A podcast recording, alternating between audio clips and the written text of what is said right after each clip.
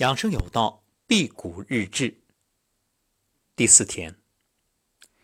今天是五点二十醒，然后贪睡了一会儿，六点多起来，测量血压，高压一百一十五，低压七十，高压呢比昨天略高一点，那低压呢略低一点，心率七十五，比昨天要低，体重八十点九，比昨天低。血糖四点四，和昨天保持一致；体温三十六点三，和昨天一致。辟谷进入第四天，那这两天呢，身体的气味比较大，就是在开始往外排。说到这儿呢，要特别有一个强调，就是有很多辟谷失败的朋友。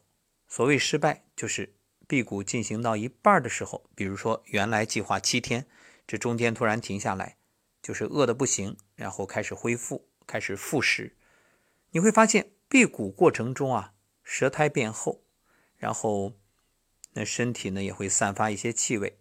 结果一开始进食，哎，舌苔不厚了，然后身体的这个散发气味也停止了，好像恢复正常了。于是有些刚开始接触辟谷的朋友就想当然的以为，哦，这一辟谷身体的各种机能下降。所以会呈现一种病态，一旦开始吃东西，哎，身体获得营养、获得能量了，所以就好了。那么有这样的想法呢，其实也很正常，毕竟太多人对辟谷不懂。在这里我们要特别强调的就是，之所以你看三天、四天，身体开始出现这种种反应，特别是一些味道往外排，恰恰说明你的气血节省了，因为不用再去消化新的食物。所以就可以让多余的气血用来什么呢？启动自愈力啊，然后开启通道往外排毒。一旦你重新吃东西，这个通道原本打开的，一吃东西，哎，气血又要去忙，所以通道关闭，前功尽弃，这就是半途而废，真的特别可惜。所以建议大家，一旦你设定了一个目标，不要轻易放弃，咬牙也要坚持，只要相信前途是光明的。那道路是曲折的，就不会在乎中间出现的任何问题。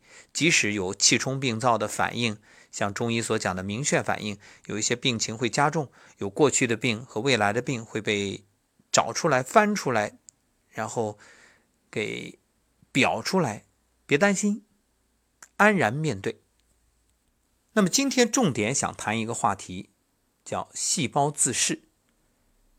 这是二零一六年诺贝尔奖的获奖项目，获奖者呢是日本科学家大宇良典。他发现的细胞自噬这个项目啊，对于治疗疾病具有重大意义。所谓的细胞自噬，噬是吞噬的噬，简单的理解就是细胞自己把自己给吞噬了，给吃了。当然，它不是吃，它是自我的消化。将细胞体内不需要或者有害的物质给降解、消化掉，转化成营养或者提供能量。在上个世纪五十年代啊，科学家观察到一个新的特殊细胞室，称为细胞器，其中含有消化蛋白质、碳水化合物和脂肪的酶。这种特殊的格式被称为溶酶体。当然，这个溶酶体不是现在所流行的一个词儿——溶酶体。我们说现在这个融媒体是什么？是那个融，就是一种交融；媒体就是我们传统理解的广播电视等等这些媒体。所谓的融媒体是融合的意思，它是充分利用媒介载体，把广播电视、报纸等既有共同点又存在互补性的不同媒体啊，在各方面进行整合，实现一个资源通融、内容兼容、宣传互融、利益共融的新媒体。我们今天说的这个融媒体。溶解的溶，酶呢就是消化酶的酶，所以这个溶酶体啊，它是一种特殊的格式啊，所以怎么理解呢？就是溶解酶的物体，它的作用呢就是分解细胞成分的工作站。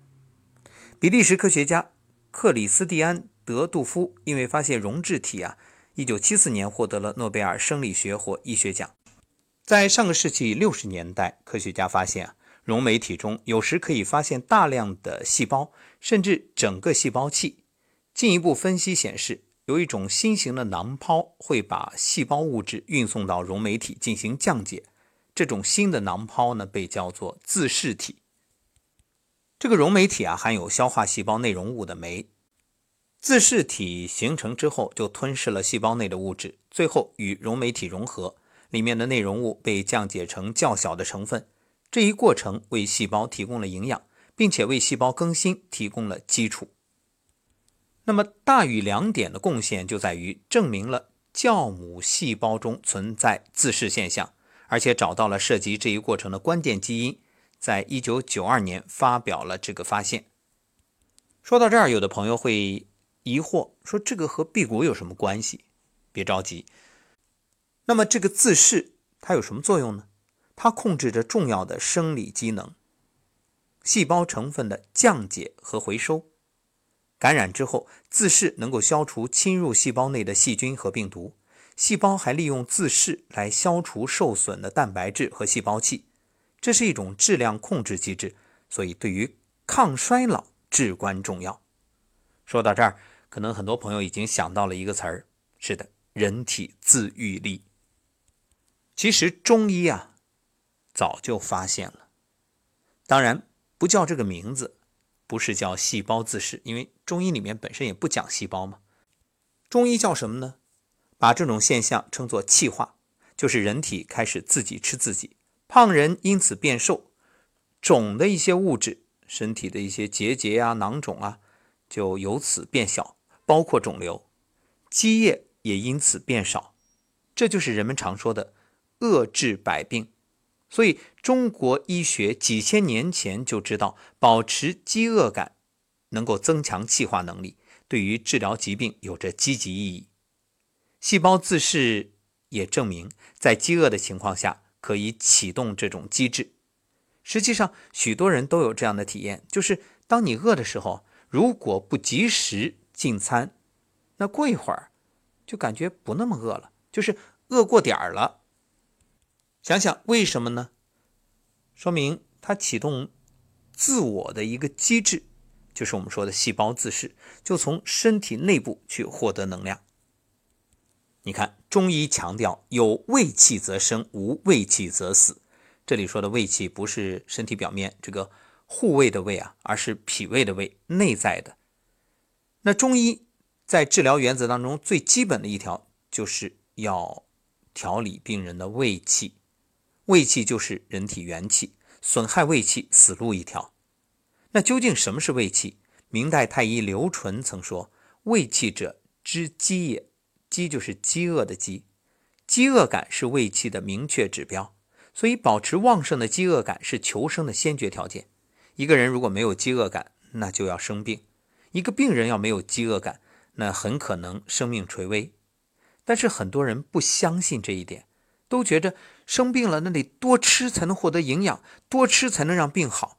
实际上，我们确切的告诉各位，多吃有害无益，恰恰是饥饿。才有可能让病好，启动你身体的自愈力。所以一直以来啊，这种误解其实影响了很多人，甚至夺去了很多人的生命。你看，病情危重的时候，还选择损害胃气的治疗方法，所以治疗之后导致顽固性厌食症而死亡，真的令人扼腕叹息。其实说到这一点啊，那么在细胞自噬这个理论。形成之前，西医是根本不重视饥饿感的问题。你要给他说，啊，这个要饿才能治百病，那绝对嗤之以鼻，说你这是无稽之谈。当然，即使细胞自噬这个理论已经获得了诺贝尔医学奖，真正运用这个方法的医者，我不敢说有多少，因为没有统计。那我只能说，嗯，大家碰运气吧。碰到负责任的、懂的医生，那就会提醒你；如果不是的话，包括我们身边的亲人、家人，你看，你不说辟谷啊，你就说你少吃一顿，有多少亲人就会担心不已，逼着你赶紧吃东西，是不是啊？所以你看，很多病人胃气明明已经损伤了，没有任何饥饿感，吃不下东西，还要坚持化疗，说顽强与疾病做斗争。结果呢？因为大家都知道脾胃为后天之本，你脾胃受伤了，那你根本无法从后天获得能量。说到这儿，各位，即使你不能完全明白细胞自噬的机能、它的原理、它的方法，没关系，你只要相信一点：遏制百病，辟谷是完全可以启动你身体的自愈力，通过保护胃气的方式来帮助身体打开通道，排浊气。浊液和浊物，让身体啊自己做个大扫除，越来越轻松，身心都畅快。总而言之，你只要相信前途是光明的，道路是曲折的，那又怎样呢？没关系呀，慢慢来，别着急。这是我辟谷第四天与各位分享的内容。这一次计划二十一天，那么就让我们一起努力。如果你也想辟谷，我暂时不建议，除非你已经有丰富的经验。如果是从来没尝试过的朋友啊，建议大家不妨试一试五加二断食法。什么意思呢？就一个星期五天吃饭，两天不吃饭，没问题。这两天不吃是绝对没问题。这个我倡导鼓励，也不担心。所以如果你有兴趣，可以试试两天，真的什么都不吃，就喝水，你看身体会有什么感觉？好，感谢收听本期辟谷日志，我是吴桐。二十一天怎样的感受呢？欢迎大家持续关注。与你分享。